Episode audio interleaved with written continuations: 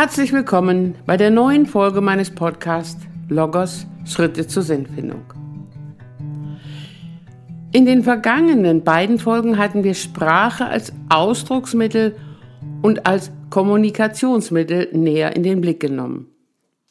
Wir hatten die unterschiedliche Wahrnehmung von Gesagtem und den Umgang damit besprochen. Ebenso hatten wir in der letzten Folge die beiden Aspekte, die jeweils in einem Gespräch enthalten sind, eingehender in den Blick genommen. Die Sachebene und die Beziehungs- bzw. die emotionale Ebene. Wiederholt wurde dabei deutlich, welche Aufmerksamkeit die in Worten geäußerte Mitteilung erfordert. Auf einen weiteren Aspekt zum Thema Kommunikation möchte ich in dieser Folge eingehen. Die Haltung, mit der wir Worte äußern und Worte hören. Werfen wir nochmals einen Blick auf das Kommunikationsmodell von Schulz von Thun.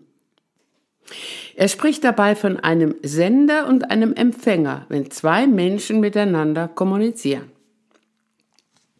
Mir ist es ein Anliegen, aus dem Menschenbild der Logotherapie heraus Sender und Empfänger als ein Ich und ein Du zu betrachten, als zwei Personen, die sich sprachlich austauschen. Eine Person zeichnet sich durch körperliche, psychische und geistige Anlagen und Anliegen aus. Dies bedeutet auch, dass jede Person als geistiges Wesen auf Werte ausgerichtet lebt und leben will, dass jede Person verantwortlich ist anderen Personen und auch sich selbst gegenüber. Dies habe ich insbesondere in der dritten und sechsten Folge meines Podcasts besprochen. Viktor Frankl hat keine explizite Gesprächsführung entwickelt. Aber er wies im Hinblick auf psychotherapeutische Gespräche wiederholt auf die Bedeutung des Dialogs hin im Unterschied zum Monolog. Monolog bedeutet Selbstgespräch. Der Dialog ist ein Zweiergespräch. Schauen wir das Wort Dialog noch genauer an. Die Buchstaben die, also di, bei dem Wort Dialog stammen aus dem griechischen Wort dis und bedeuten zweifach. Die Buchstaben dia bei dem Wort Dialog bedeuten, übersetzt aus dem griechischen durch, hindurch, durchsichtig.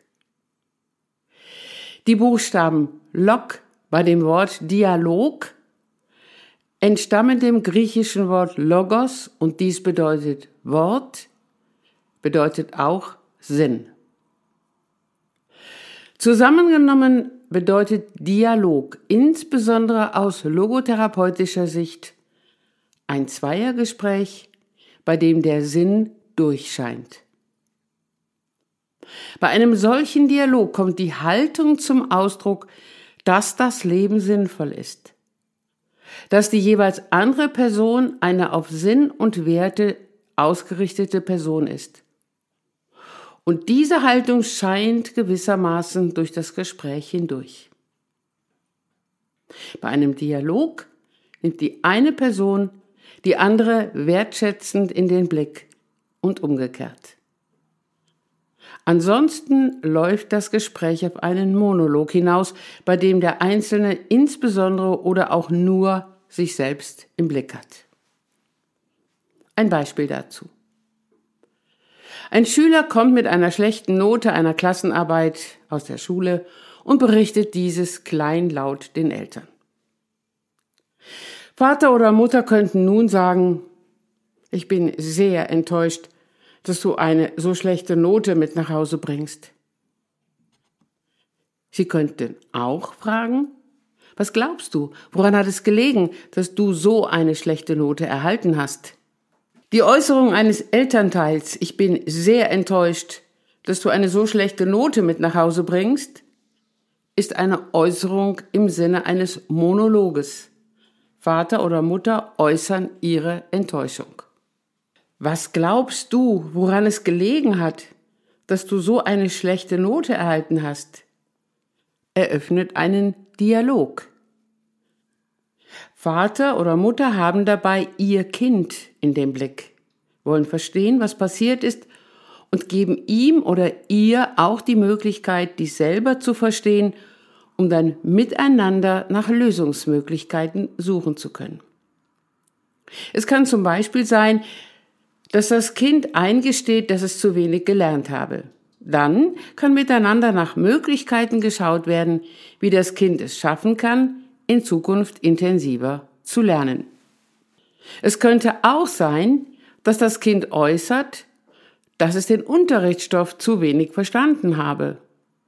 Und nun können weitere Lösungsmöglichkeiten in den Blick genommen werden.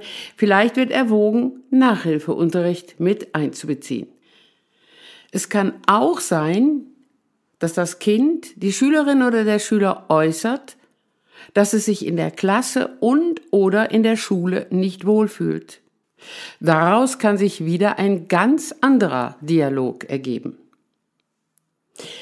Hier wird sichtbar, in diesen Dialogen, die sich aus der oben genannten Frage der Eltern ergeben können, ist das Kind, die Schülerin oder der Schüler nicht alleine. Nochmals, in einem gelingenden Dialog geht es um ein wertschätzendes Gespräch, in dem beide Gesprächspartner ihr gegenüber jeweils offen in den Blick nehmen. Sicherlich ist dies einem Kind den Eltern gegenüber noch nicht möglich. Es kann aber durch den vorbildhaften Umgang der Eltern mit ihm Stück für Stück dies lernen.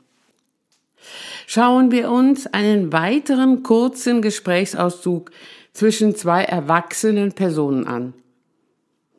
Person A sagt zu Person B, ich möchte dich fragen, ob du mich in der kommenden Woche bei meinem Arzttermin begleiten würdest. Person B antwortet, ach, das schaffst du auch alleine. Woher weiß Person B, dass Person A dies alleine schafft? Wenn sie Person A wertschätzend in den Blick nehmen würde, dann würde sie möglicherweise fragen, warum ist dir dies wichtig? An diesem kurzen Gesprächsauszug wird nicht nur deutlich, wie sehr wir über ärztliche und psychotherapeutische Gespräche hinaus unser Gegenüber wertschätzend in den Blick nehmen können, nehmen sollten. Es wird dabei auch deutlich, wie wertvoll eine Frage, eine offene Frage sein kann. Wenn wir nochmals den Aspekt der Verantwortlichkeit in den Blick nehmen, dann können wir den Begriff Antwort darin erkennen. Verantwortlichkeit hat immer mit Fragen zu tun, die uns das Leben stellt. Wie Viktor Frankl es formulierte, das Leben selbst ist es, das dem Menschen Fragen stellt. Er hat nicht zu fragen, er ist vielmehr der vom Leben her Befragte, der dem Leben zu antworten hat, das Leben zu verantworten hat. So ist es auch mit unserem Gegenüber. Erleben wir uns verantwortlich ihm oder ihr gegenüber in unserem Umgang mit ihm oder ihr, auch im Hinblick auf die Kommunikation? An dieser Stelle wird das Besondere der logotherapeutischen Gesprächsführung sichtbar. Ausgehend aus dieser Haltung einem anderen Menschen gegenüber stellen wir ihm oder ihr offene Fragen, um ihn oder sie zu verstehen. Dazu gehören auch die Informationsfragen im Sinne von sachlichen Fragen, die wir einem anderen Menschen stellen. Dazu gehören natürlich auch die sachlichen Informationen, die wir an ihn oder sie weitergeben. Es ist bedeutsam, dass wir dabei immer die andere Person im Blick haben, in dem Sinne, was weiß sie? Was kann sie wissen? Was will sie wissen? Logotherapeutische Gesprächsführung ist insbesondere mit offenen Fragen verbunden, die unserem Gegenüber ermöglichen, das, was ihm oder ihr als wertvoll erscheint, sichtbar zu machen. Frankel sprach in diesem Zusammenhang auch von der Mäeutik, der Hebammenkunst in der Gesprächsform. Er lehnte sich dabei an auf ein von Sokrates ausgeübtes didaktisches methodisches Vorgehen, das dieser der Überlieferung zufolge mit der Tätigkeit einer Hebamme verglichen hat.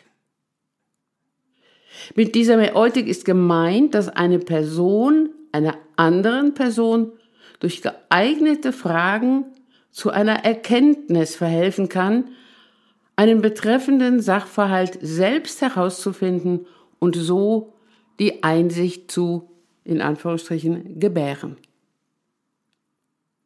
Franke ging es vor allem darum, im Gespräch durch gezielte Fragen dem Gegenüber eine Hilfestellung zu geben, die eigene Werthaltung und damit auch persönliche Ziele im Hinblick einer sinnvollen Lebensgestaltung zu erkennen.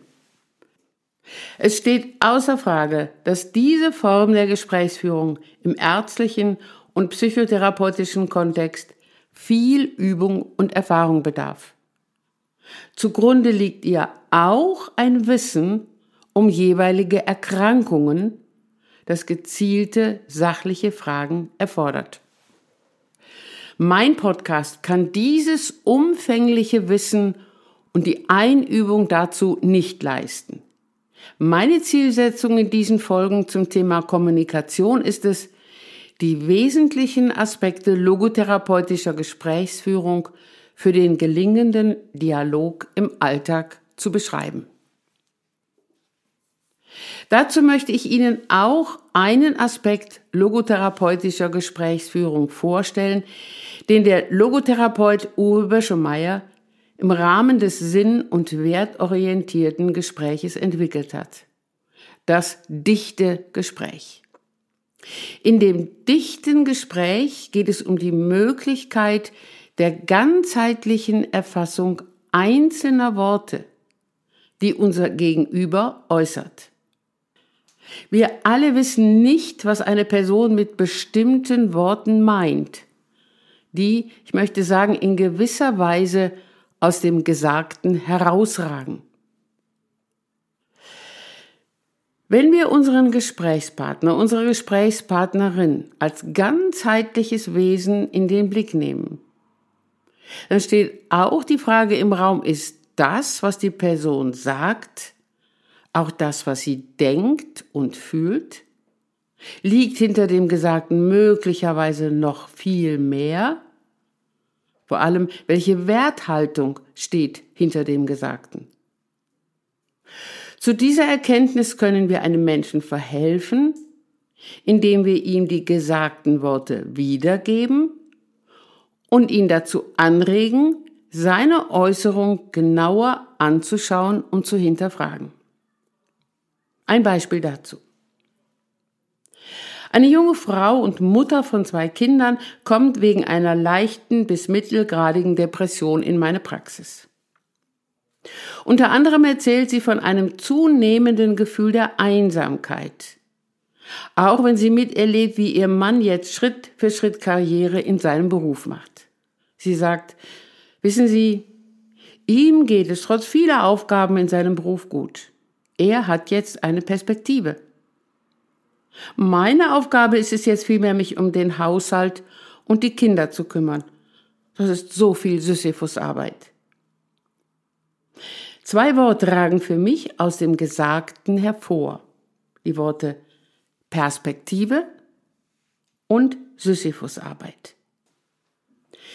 Im weiteren Verlauf des Gesprächs frage ich die Patientin zunächst, was sie unter Perspektive versteht, wann sie in ihrem Leben eine Perspektive hatte und auch, was dies für sie und ihr weiteres Leben bedeuten könnte. Auch das Wort Sisyphusarbeit nehme ich auf. Ich frage sie danach, was sie darunter versteht wann und wie sie dies erlebt in ihrem Alltag und wann nicht. Welche Haltung ist damit verbunden?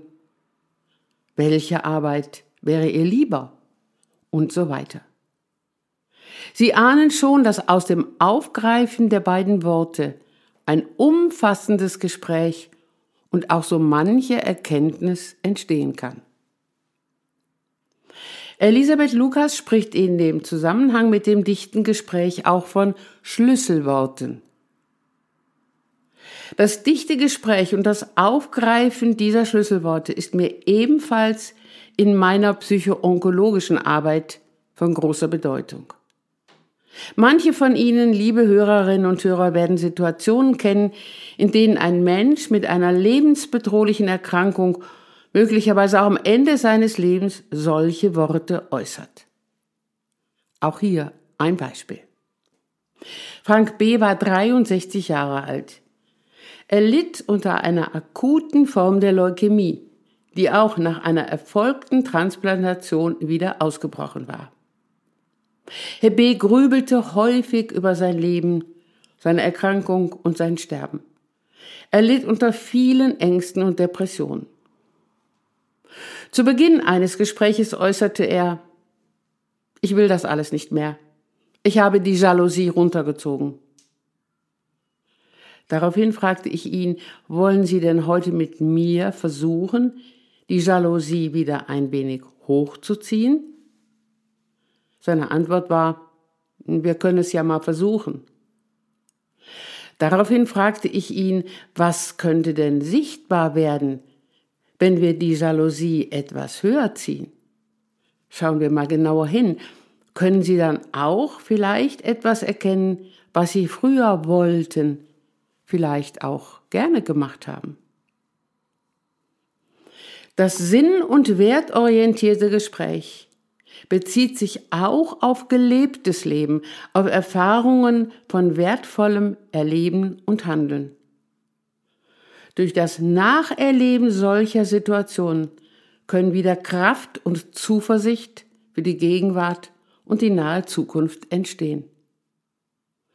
So war es auch bei Frank B., der durch das Hochziehen der Jalousie Möglichkeiten erkennen konnte, die auch in der Gegenwart noch gegeben waren und die er verwirklichen konnte.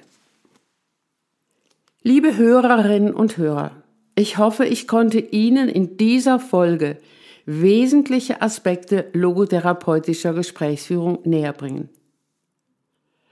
Diese gründen in dem Menschenbild der Logotherapie und damit in unserer Haltung einem anderen Menschen gegenüber als ganzheitlicher Person. In dem sich daraus ergebenden Dialog schauen wir auf die körperlichen, und psychischen Gegebenheiten unseres Gegenüber und auch und vor allem auf die geistigen Anliegen der Person. In diesem Dialog scheinen Sinn und Werte auf. Diese können wir versuchen sichtbar zu machen durch offene Fragen, durch das Sichtbarmachen eigener Verantwortlichkeit. Viele Wege führen dabei zum Ziel. Das heißt, die Methodik gestaltet sich vielfältig und immer wieder ein wenig anders, bezogen auf die jeweilige und individuelle Person. In der kommenden Folge werde ich Ihnen diese komplexen Aspekte logotherapeutischer Gesprächsführung auch anhand von Partnergesprächen versuchen zu veranschaulichen. In der Paartherapie ist die Kommunikation, der sprachliche, wertschätzende Umgang miteinander ein wichtiger Aspekt hin zur gelingenden Beziehung. In dieser Folge werde ich dann auch versuchen, die Grenzen logotherapeutischer Gesprächsführung und damit auch logotherapeutischer Arbeit sichtbar zu machen. Liebe Hörerinnen und Hörer, ich danke Ihnen für Ihre Aufmerksamkeit und ich freue mich auf die nächste Folge mit Ihnen. Ihre Ursula Thierrier.